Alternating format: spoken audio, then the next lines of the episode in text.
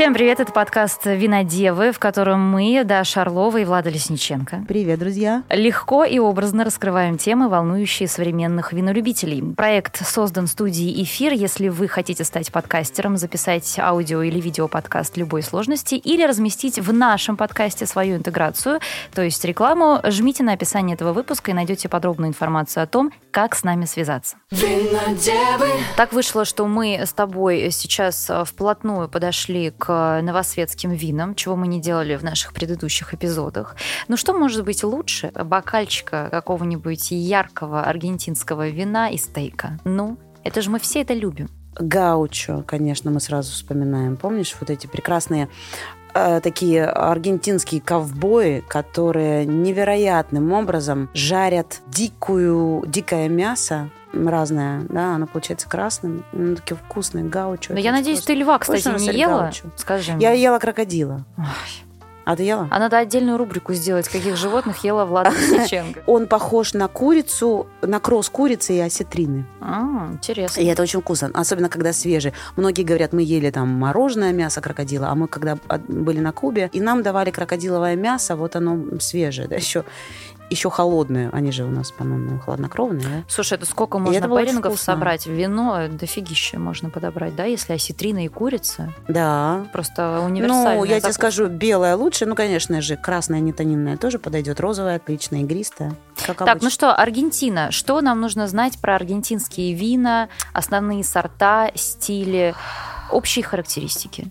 Общая Лекция номер три. Ну, ты вообще, ты даешь. Давай, Unit 4. Давай все-таки про, вспомним про общую Аргентину. Аргентина у нас вторая по величине страна в Южной Америке, если помните. Слушай, был такой период плеоцен, когда Южная и Северная Америка друг к другу никак совершенно не были прилеплены, да, то есть не было перехода между двумя Америками. Как раз это был период плеоцена, было на 3 градуса, температура выше, и между ними циркулировали экваториальные течения теплые. И из-за того, что было движение плит, произошло какое-то движение под водой, и у нас случился Панамский перешеек, да, и Южная Америка соединилась с Северной Америкой, перестали циркулировать экваториальные течения, упала температура, стало возможно виноградарство. Да? Что самое интересное, даже такая вот тоненькая вещь, как э, Панамский перешеек, повлияла на то, что Гренландия полностью покрылась льдом.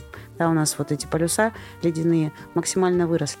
И вот в этот период тоже много интересного происходило на Земле, что повлияло на виноградарство. Океан, с одной стороны, с запада, да, а с востока у нас Анды. И вот между ними как раз и происходит все самое интересное происходит виноградарство. То, что ближе к океану, у нас белые сорта. То, что ближе к Андам, и белые, и красные сорта. И чем выше, тем прохладнее. Хотя не совсем так, потому что там у нас в предгорье Анд совершенно плоское плато, которое точно так же много поглощает солнечного света. Э, да, перепад температур, но в любом случае виноград получается в результате насыщенный и здесь прекрасно себя чувствует Мальбек в такой зоне, которая называется Мендоса. Самый известный э, винодельческий регион с большими высотами, с довольно плоскими ландшафтами. Да, есть предгорье, есть виноградники, которые, как у нас, да, как мы привыкли, находятся на склонах, но в основном все-таки это плоские участки, и как раз вот для подходящие для красных сортов, да, для насыщенных, характерных таких вин. И первый сорт, 85% вообще посадок э, в стране, это Мальбек, который мы на самом деле очень любим, он может быть очень элегантным. И э, виноделие внутри Мендосы долины Ука нам очень красиво доказывает, да, от небольших виноделин, правильно работающих, органически и аккуратно работающих с дубом. Мальбек может быть принципе, таким прекрасным мостиком между старым и новым светом. Если ты помнишь, конечно же, что у нас Мальбек прекрасно себя чувствует на юге Франции, в Бордо. В 50-е годы он вымерз практически в Бордо и как раз получил свое а, примерно в это время свой, свой рассвет в Аргентине. Но также ему посвящен даже целый э, регион внутри юго-запада, который называется Каор, да, и там Мальбек проявляет, наверное, свои лучшие характеристики, минеральность. Нельзя сказать, что тонкость, но элегантность, да, и там он может быть совершенно невысокого удобоваримого градуса, 13-13,5, а говорят, э, еще 10, 15, 20 лет назад были варианты на 12,5 градусов. И вино при этом было глубоким, очень интересным и с а, замечательным потенциалом к развитию. То есть Мальбек способен нам широкую гамму разных стилей, и Аргентина сейчас этим занимается. То есть они перестали делать такие яркие фруктовые бомбы, а все-таки хотят глубины, все-таки хотят элегантности, хотят потенциала, опять-таки то же самое, что а хотят это вот в что? Старом Свете. Это такое логичное развитие Разви- виноделия? да, или это абсолютно. все-таки такой ответ на запрос? э, А, и то, и другое. У нас с тобой разве- развитие виноделия идет спиралью, да, А, биодинамика, органика, натуральщина, все это было до того, до технической революции, потом произошла революция, сейчас мы от нее отряхиваемся. Опять переходим а, в стилистику наших да, предков. Ну, то есть все развивается потом сейчас. Он говорили, надо вспахивать плугом, а, возвращаться к лошади, вернулись к лошади. Теперь говорят, все, не надо спахивать плугом. Земля должна сама а, восстанавливаться. Мы в междурядье должны высаживать бобовые, разные другие растения, возвращаться к мультикультуре. И регенеративное а, виноградарство не то, что приходит, оно возвращается. Оно уже было таким до, э, до опять-таки, до технической революции. Как вообще виноградарство заложилось в Аргентине? Туда сюда приехали первые переселенцы. В основном они были испанцы. Приезжали они, конечно же, со священниками, чтобы проповедовать христианство на новых землях. И священники привозили с собой не только лозы, они при- привозили, говорят, просто даже изюм да, и высаживали его, то есть вот было размножение семечками, да, именно высаживали семечку, и лоза вырастала из этого, то есть как вот, как, как, А как белая. Аргентина существует? Конечно, Шардоне прекрасно Шардоне себя чувствует. Да, в Аргентине. Но, ты правильно спросила, есть чудесный северный регион, называется Сальта, тоже высокогорный. Там растет как бы собственный сорт аргентинский, он называется Тарантес. Он произошел у нас из мускатной группы, да, в его, в его происхождении участвовал мускат. А второй сорт, как раз, который участвовал в происхождении, называется м, Мисьон или Паис по-аргентински, или там э, Криола Чика, по-моему, да? А, Ой, креолочка мне нравится. Да, скажи. Это мы с тобой. А, да, Креолочки. а, он такая, это такая дикая лоза, которая готова расти на деревьях такими невероятно высокими кустами.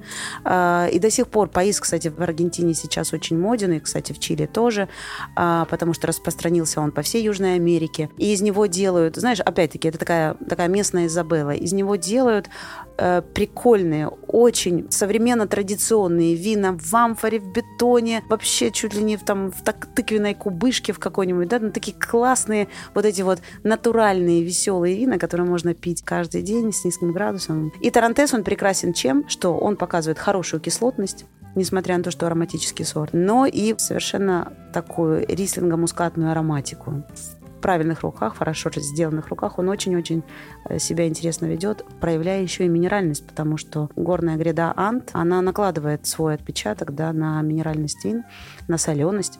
И, конечно же, близкое присутствие океана дает только положительное развитие белым винам. Пино-нуар из Аргентины. О, Вот это что. интересно. Это очень интересно.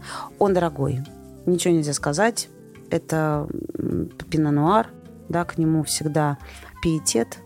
Э, Он капризный, и, конечно же, это все отражается в цене. Есть э, такая зона, которая называется Патагония. А, Она сейчас становится все интереснее, все моднее. И вот там как раз это прекрасная зона для создания вин на основе пино-нуара. По-моему, Бадага-Чакра как раз у нас из этих мест. А, Бадага-Чакра и раньше, там, 15-20 лет назад была дорогим хозяйством и с очень интересными работами по пино-нуару. И сейчас, конечно же, все это в цене выросло, но попробовать это нужно, чтобы понять, э, что и Аргентина, и Чили может быть э, не только супермаркетным вином, а очень-очень интересным. Что еще пить в Аргентине? Когда говоришь Аргентина, вот у меня сразу, конечно же, первая мысль это Катена Сапата. Да? Очень интересное хозяйство, можно, можно много про него говорить, и вот оно как раз работает по всем фронтам. Он делает очень дорогие вина, очень дорогие линейки, да? делает средние а, для, вот для нас, для всех. Дружелюбно, но и есть над чем подумать. И делает очень интересную линейку недорогих совсем вин, называется «Аламус». Насколько помню, переводится как «тополь», да, как как раз рядом с виноградниками часто растут тополи, там, в Тоскане такая есть традиция, которые защищают от ветра, защищают от непогоды. И вот они посвятили своим тополям, которые растут на их винодельне, такую линейку очень-очень дорогих вин и очень качественных. Вот можно как раз на- знакомиться с Аргентиной через эти вина. Мне очень нравится хозяйство, которое называется Alto de las Armigas. Это ребята итальянцы, что не так часто можно встретить. Да у тебя и испанский хороший, не только армянский. А да, las Armigas. Когда ты говоришь по-испански, нужно говорить быстро и улыбаться при этом. И тогда у тебя получается отличный испанский. Ну, ничего не понятно. Да, да. А, они итальянцы, поэтому а, такой у них э, интересный свой подход. А, они очень классно работают с сортом Бонарда. Он тоже представлен не так часто. Он там активно занимает, э, значит, свою долю в посадках, но в России-то немного его, но вот у, от, от них это прямо вот классное вино. Оно очень изящное, очень элегантное, с неплохим развитием, можно его даже похоронить, там 5-7 лет, мне кажется, запросто у себя в коллекции. И оно очень э, гастрономичное, можно придумать много разных пар. Знаешь, это и стейк прекрасно к нему подходит. И они э, как раз Альте де лас Армигас показывают, один, по-моему, из Тосканы, а другой э, бизнесмен. Два итальянца. Один связан с виноделием, а другой с бизнесом больше связан. Вот. И они, знаешь, что делают? Они возвращают Мальбек из Аргентины на родину как бы такой мостик перекидывают между Аргентиной и Францией. Они покупают сейчас виноградники, уже, по-моему, даже купили, в Каоре, и будут делать там хозяйство, будут винифицировать там, и будут свою линейку вставлять не только, знаешь, у них теперь не только новый свет, но и старый свет под одним флагом. Это очень-очень интересно. Ничего себе, это интересно. Да. Если говорить еще о хозяйствах э, Аргентины, мы не можем не упомянуть Кикайкин, э, которую делает хозяйство из Чили. Видишь, какой мостик между Чили и Аргентиной, который все знают, Монте Монтес называется оно. На этикетке изображена богиня с крыльями. Все их знают, они делают классные карминеры, тоже работают с пинонуаром в Чили, да, и а, вот они вышли на Аргентину и уже здесь назвались по-другому. Кайкин. Классное, дружелюбное вино. Всем хорошо. Знакомиться с Аргентиной можно прекрасным образом через него. Э, конечно же, Аргентина – это не только маленькие винодельни, типа вот, например, еще Лука, можно сказать, или Лука – не знаю, где ударение, связь с семьей Сапата, Катена Сапата, вместе с этим хозяйством женщина делает, посвятила своему сыну Луке это хозяйство. Делают они тоже, по-моему, в долине Ука, в Мендосе. Чудесные, совершенно классные вина, отличные мальбеки, хорошие шардоне. По-моему, они работают и с сирой. У них много разных линеек. Если вам что-то нужно быстренько, не думая, э, на вечер под их крылом получаются очень хорошие дружелюбные линейки, и не нужно думать о кооперативах с высока. Э, есть такие, у которых все получается классно на каждый день, и нам большое подспорье. Винодевы. Друзья, сегодня винная индустрия переживает непростые времена, и не во всех магазинах можно найти вина по демократичным ценам, о которых мы рассказываем в нашем подкасте. Но в винотеках Wine Zone на Садовой Кудринской и Большой Ордынке вы точно сможете отыскать что-то интересное и доступное, в том числе вина нового света, которым посвящен этот эпизод. Ссылка на ассортимент и адреса магазинов в описании этого выпуска. Винодевы. Чили – тренд после Южной Африки и, наверное, тренд в том же самом как бы ракурсе. Потому что говоришь Чили, подразумеваешь, а, ну что-то на нижней полке супермаркета. А, кстати, знаешь, э, что удивительно? Вот как про итальянские вина там э, люди с деньгами говорят, я пью только итальянские вина. Угу. У меня достаточно много знакомых, которые пьют да. только чилийские. Серьезно? Вот оно либо верхняя полка, либо нижняя, понимаешь? Интересно. И приверженцы прям готовы убить Ты знаешь, за это вино. Ну, а почему нет? Потому что, да, оно там нижняя полка, но это все качественно. Да. Это... Ничуть не хуже. Вот эта фраза. Это, да, ничуть не хуже. Это штамповано, да. Но зато ты знаешь, что ты ожидаешь от бутылки. У тебя нет никаких сюрпризов ни с негативной коннотацией, ну, правда, с э, положительной коннотацией тоже нет никаких сюрпризов, да, то есть тебе не, не, не, умами у тебя не родится. Но, может быть, это и не нужно. Все знаешь как, ничего не выпирает, как говорится, и по цене довольно удобно. Но Чили тоже меняет Э, подход к себе и показывает, что у них есть э, не только такие, знаешь, стабильные, надежные ребята, но у них есть и очень-очень интересные вина, за которыми стоит погоняться. Немного вин выходит за пределы Чили.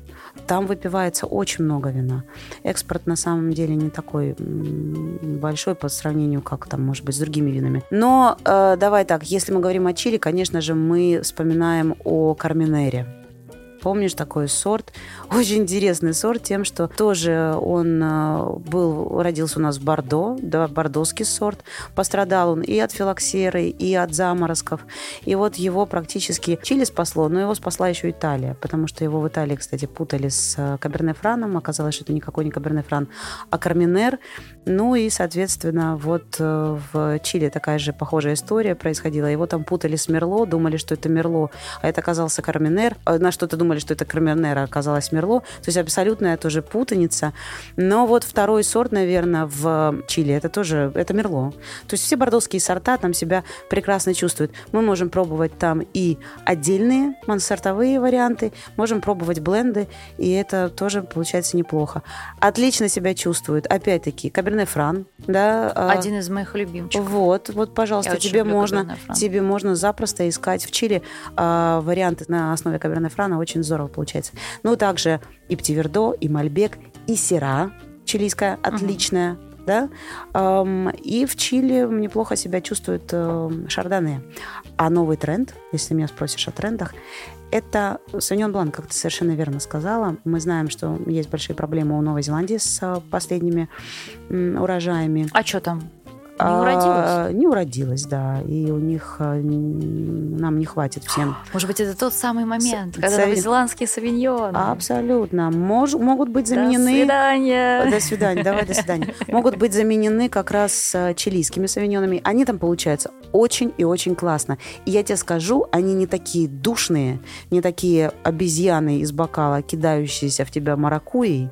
Понимаешь, не такие, может быть, ну, опять-таки, штампованные, потому что они же приходят на рынок сейчас, и они пытаются сделать его нечто между Луарой и Талией, между старым светом а я и думала, новым логично светом. повторять новозеландский. Mm, не, То, ну нет, не логично. Он яркий, конечно же, он яркий, но они пытаются его обуздать, все-таки дать больше минеральности, а это возможно, да, в, потому что теруар в Чили, опять-таки, очень разнообразный. А, переход от осадочной породы к вулканическую совершенно запросто происходит в рамках одного, одного винодельческого региона. И савиньон там очень-очень классный. И ты знаешь, мне нравится хозяйство в Чили. А, вот давай сейчас я не буду снобствовать, а скажу то, что понравится людям, которые только-только знакомятся с, вообще с вином.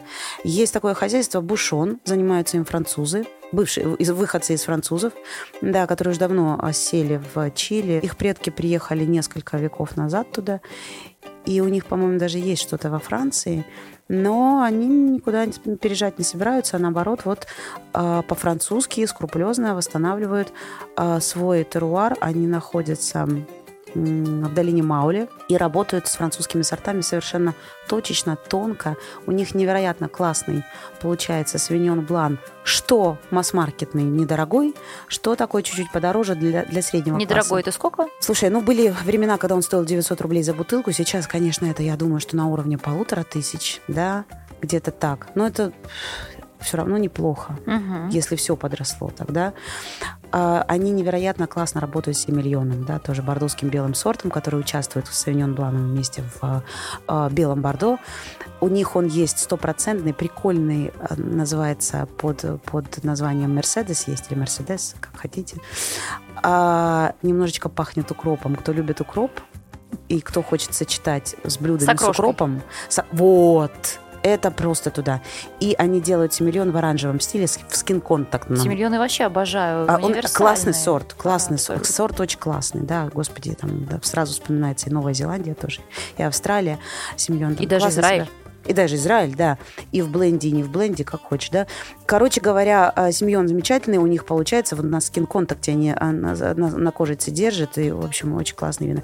И плюс у них под это дело еще, конечно же, красные Карменер, хоть Каберне Савиньон, хоть Сера, хоть бленды, пожалуйста, пробуйте. Что интересно еще? Ну, мне очень нравится у них э, такие хозяйства, как Лейда э, из долины Кальчагуа, очень классная, Вьюманент, тоже такая линейка, знаешь, такая на стыке среднего класса и на стыке э, масс-маркета.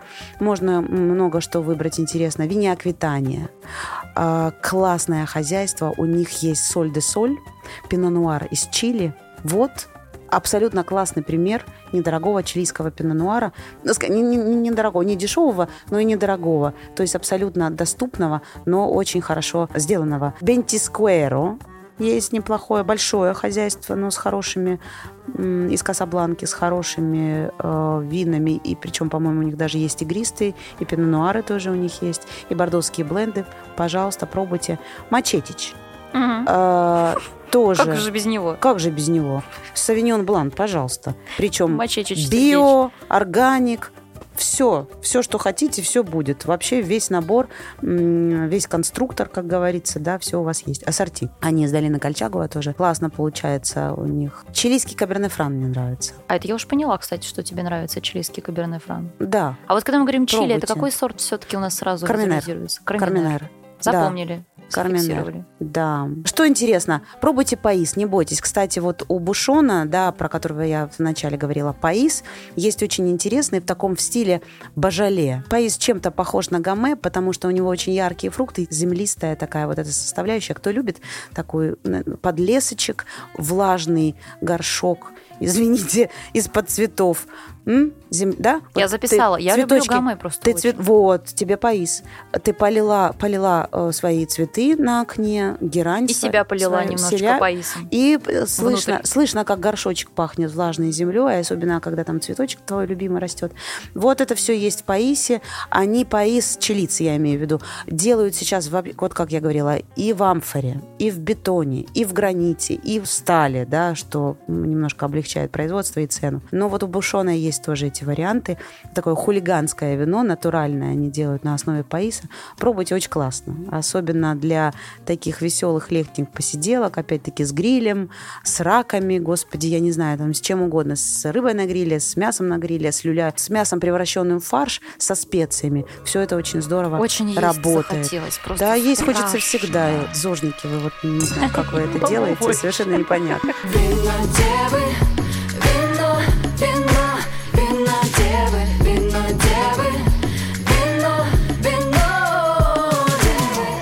Вы слушали подкаст «Винодевы». Это резидент студии подкастов «Эфир». Подписывайтесь на нас, ставьте оценки, оставляйте отзывы. Это важно для того, чтобы проект развивался. Не забывайте также подписываться на наш э, телеграм-канал «Винодевы». Там мы регулярно проводим розыгрыши классного вина. Услышимся.